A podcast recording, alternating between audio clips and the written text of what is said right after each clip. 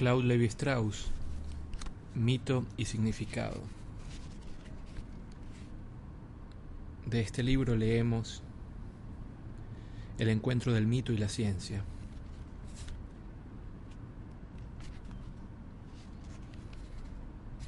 Antes, la introducción. Voy a referirme a lo que he escrito, a mis libros, mis artículos y otros trabajos. Empero, como desgraciadamente olvido lo que escribo casi inmediatamente después de finalizar, esto probablemente traerá algunos problemas. Creo que es significativo el hecho de que ni siquiera tengo la sensación de haber escrito mis libros. Por el contrario, Siento que los libros son escritos a través de mí y luego, cuando terminan de atravesarme, me siento vacío. Nada ha quedado en mí. Recordarán que alguna vez escribí que los mitos despiertan en, el hombre pensamientos que le son desconocidos. Esta afirmación ha sido muy discutida y está criticada por mis colegas de lengua inglesa, porque en su opinión, desde un punto de vista empírico, esta es una frase que, en último análisis, carece de significado. Sin embargo, yo creo que ella, la frase, describe una experiencia vivida precisamente porque explica el modo como yo percibo mi relación con mi propia obra. Es decir, mi obra despierta en mí pensamientos que me son desconocidos.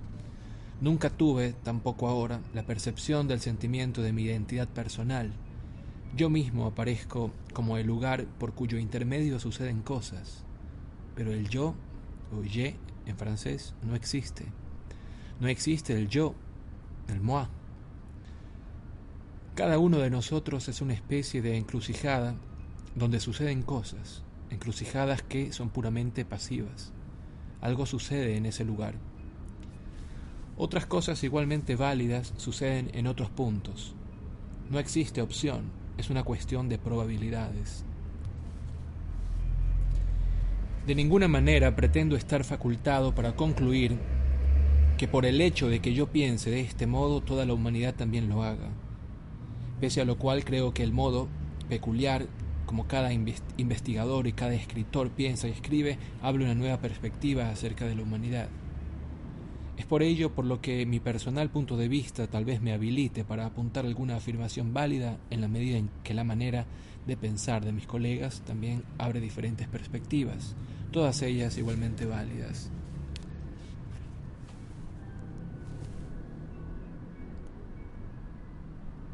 Bien, ahora sí leemos el primer capítulo que se titula El encuentro del mito y la ciencia. Permítame comenzar con una confesión. Hay una revista que leo fielmente todos los meses desde el principio al fin, pese a que no entiendo todo lo que dice, Scientific American.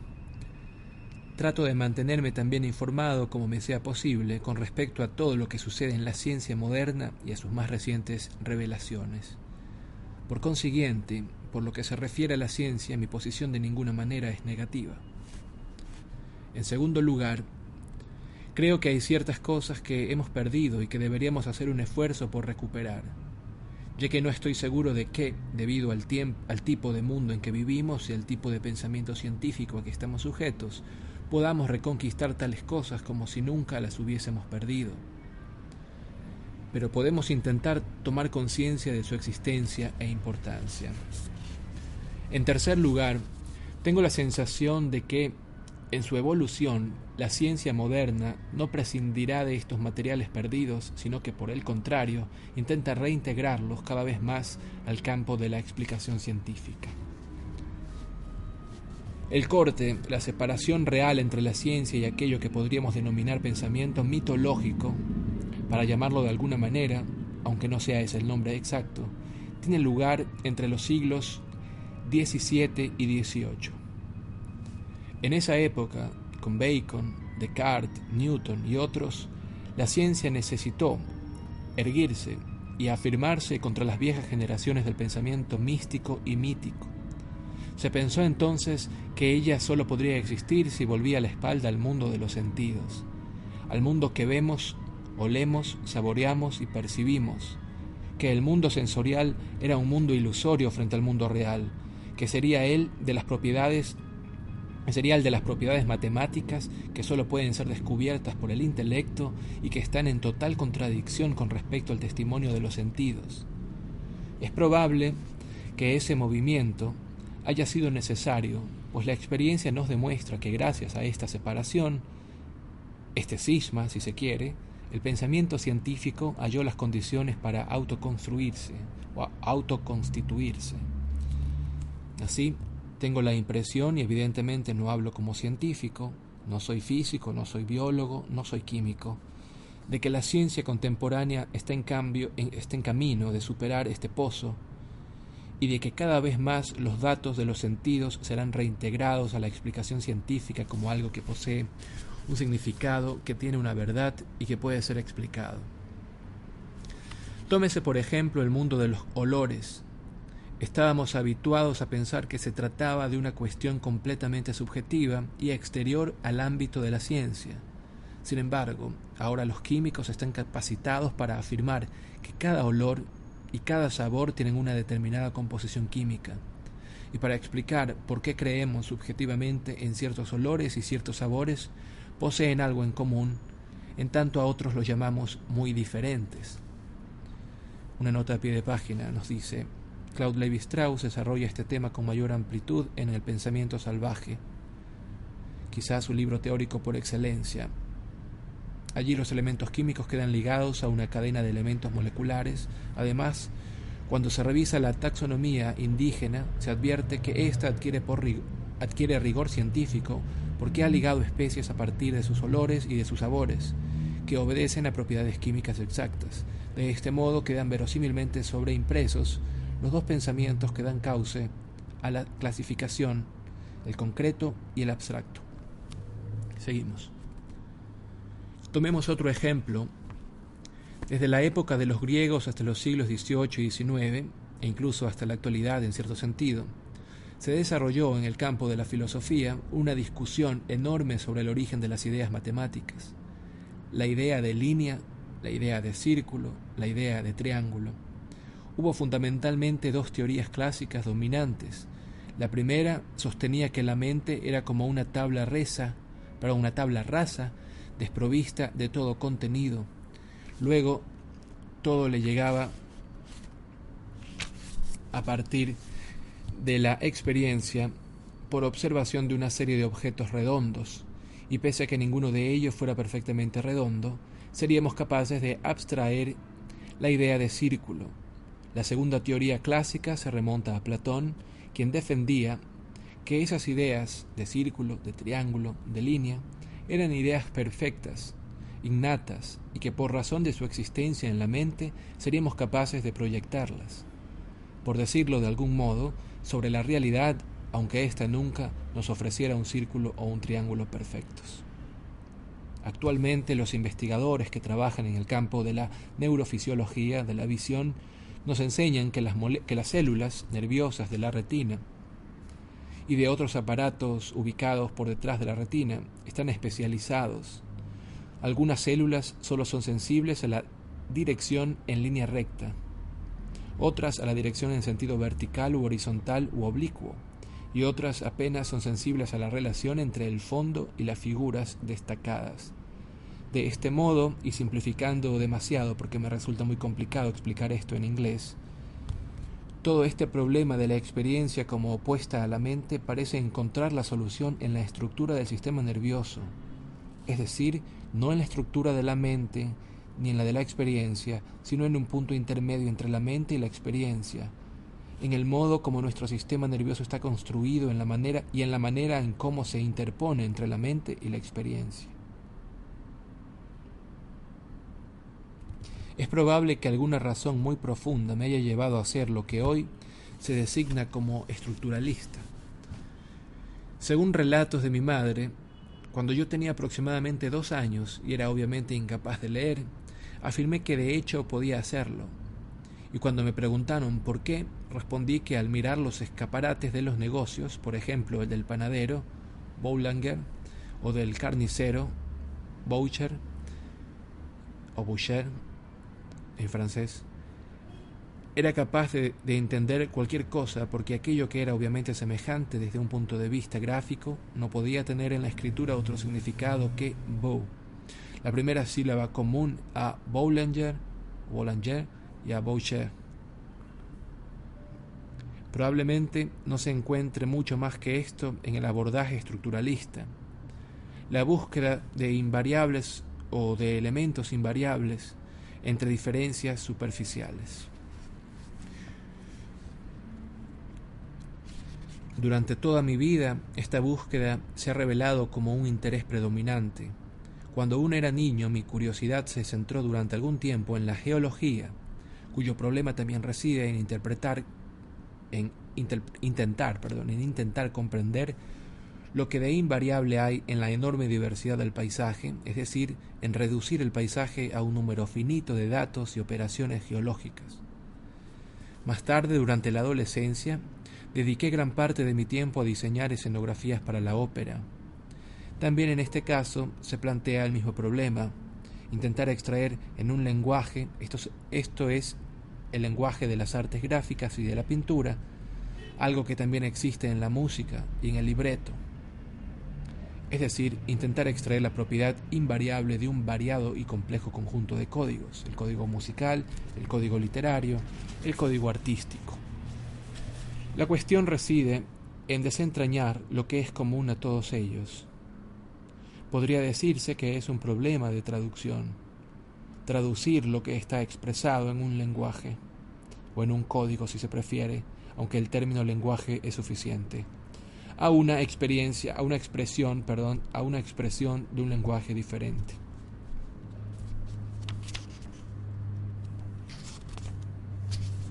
Actualmente el estructuralismo, o lo que pretende designar con este nombre, o lo que se pretende designar con este nombre, ha sido considerado algo completamente novedoso y revolucionario, aunque yo pienso que esto es el aunque yo pienso que esto es doblemente falso. En primer lugar, el estructuralismo no tiene nada de nuevo en el campo de las humanidades. Se puede seguir perfectamente esta línea de pensamiento desde el Renacimiento hasta el siglo XIX e inclusive hasta nuestros días. Pero esa opinión también es errónea por otro motivo. Lo que denominamos estructuralismo en el campo de la lingüística o de la antropología o el de las otras disciplinas no es más que una pálida imitación de lo que las ciencias naturales han venido realizando desde siempre. La ciencia tiene apenas dos maneras de proceder. Es reduccionista o estructuralista. Es reduccionista cuando descubre que es posible reducir fenómenos que en un determinado nivel son muy complejos a fenómenos más simples en otros niveles. Por ejemplo, hay muchas cosas que en la vida pueden ser reducidas a procesos físicos, químicos, físico-químicos, que las explican parcialmente, aunque no en forma total. Y cuando nos enfrentamos con fenómenos tan complejos que no permiten su reducción a fenómenos de orden inferior, solo podremos abordarlos estudiando sus relaciones internas, esto es, intentando comprender qué tipo de sistema original forman en conjunto. Y es esto precisamente lo que intentamos hacer en lingüística. En la antropología y en muchos otros campos, es cierto que la naturaleza vamos a personificar,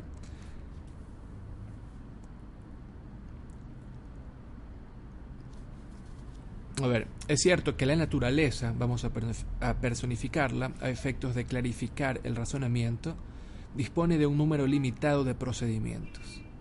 Los tipos de procedimientos que utiliza un cierto nivel de la realidad son susceptibles de aparecer en otros niveles. El código genético es un buen ejemplo de ello.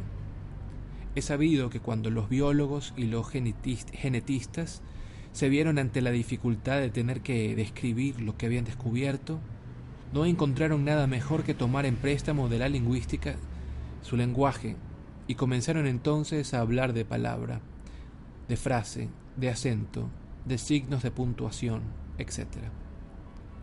No quiero decir que sean una misma cosa, es evidente que no lo son, pero se trata del mismo tipo de problema surgiendo en dos niveles diferentes de la realidad.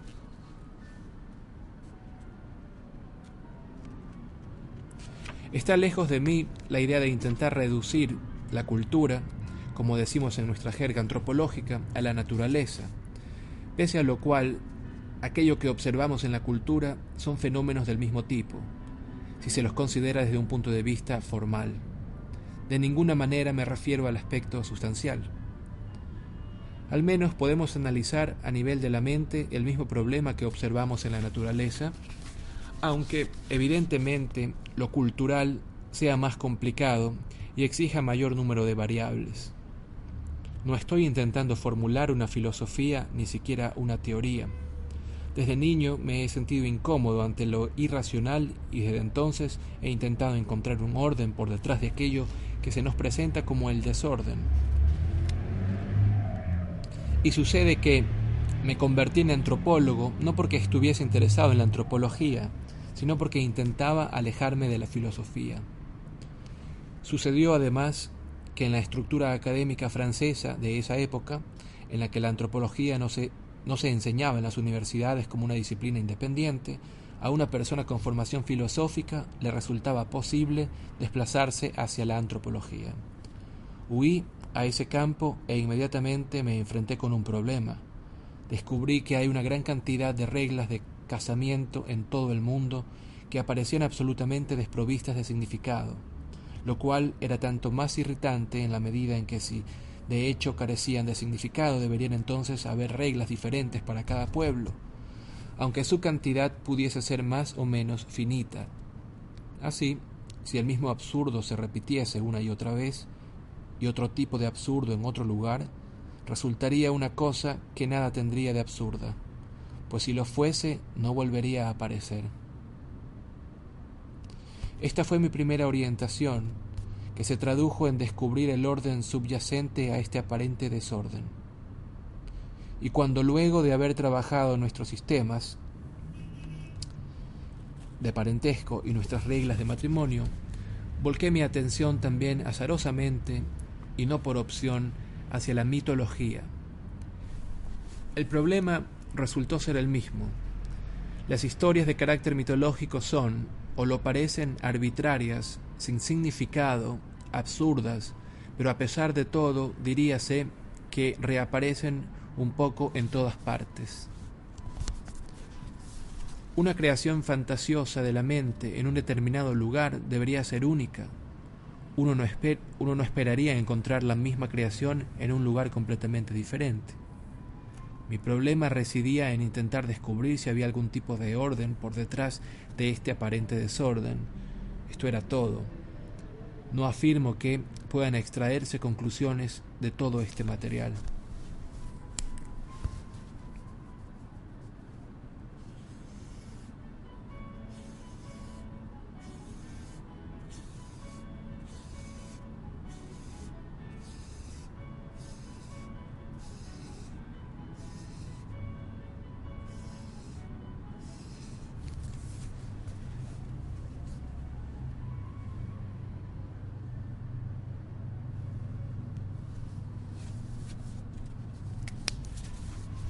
En mi opción, perdón, en mi opinión, es absolutamente imposible concebir el significado sin orden.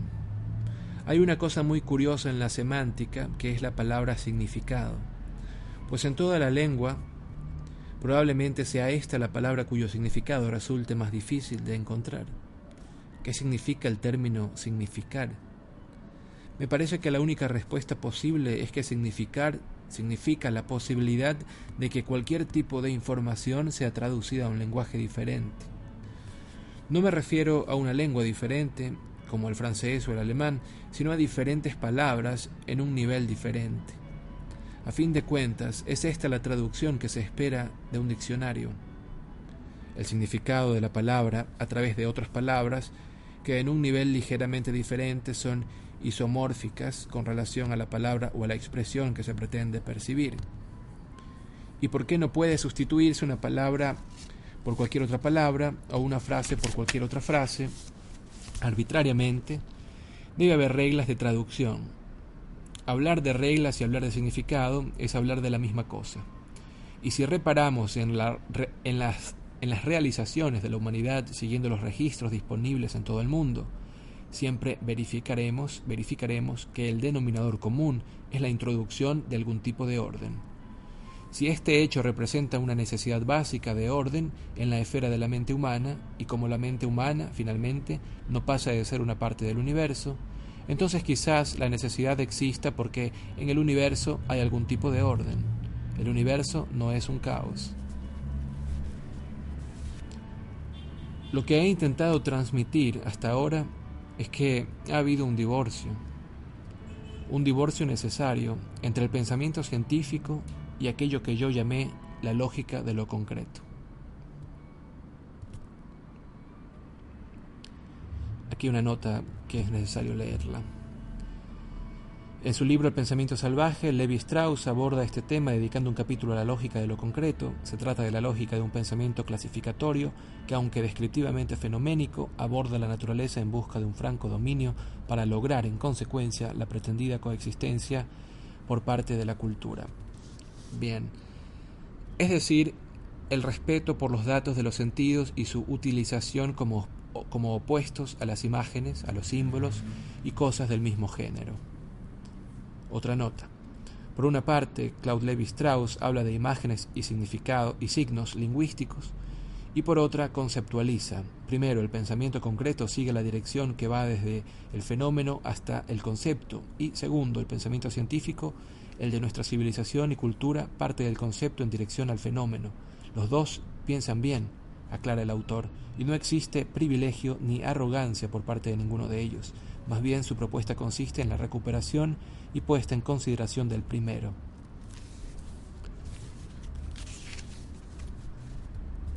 Atravesamos actualmente una etapa en que quizá podamos dar cuenta de la superación de la inversión de este divorcio en la medida en que la ciencia moderna parece estar capacitada para progresar no sólo según su línea tradicional, presionando continuamente hacia adelante, pero siempre en el mismo ilimitado carril, sino también y simultáneamente ensanchando el carril para reincorporar una gran cantidad de problemas anteriormente dejados de lado.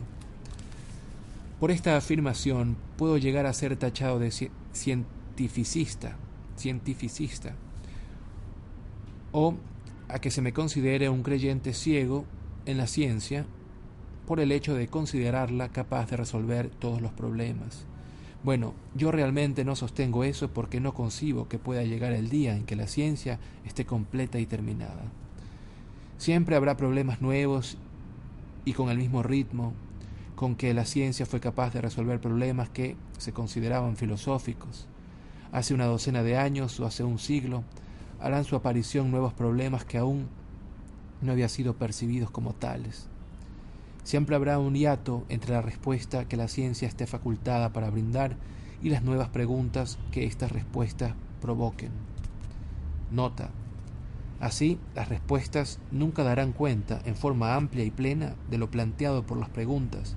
A su vez, las nuevas preguntas que traerán aparejadas las respuestas siempre serán fragmentarias, y puesto que preguntas y respuestas pertenecen cada una a dos órdenes diferentes, nunca podrán ser homologables en tanto existe lo simbólico, equiparables unas a otras. Una pregunta deberá ser colocada entre dos respuestas para obtener una mayor contextualidad. Respuesta, pregunta, respuesta. Paralelamente, una respuesta debe ser instalada entre dos preguntas. Pregunta, respuesta, pregunta. Dada la imposibilidad de aquella igualdad demostrada por mitos en lo que sí es posible, como el de la adivinanza, entonces una porción de cada una de ellas, alternativamente, quedará subsumida, subsumida en sí misma, en salvaguarda de la cultura, que deberá esperar hasta la próxima oportunidad, cualquiera ella sea, para dar cuenta de lo que en momentos anteriores aparentaba ser irreductible. Asimismo, barren campos enteros con sus escobillas que son de cualquier disciplina, de cualquier método, de cualquier ciencia. El autor pone el ejemplo de la filosofía barrida por el conocimiento científico. Esta era una nota bastante larga. Seguimos y terminamos con esto. Por lo tanto, no soy, no soy partidario del cientificismo.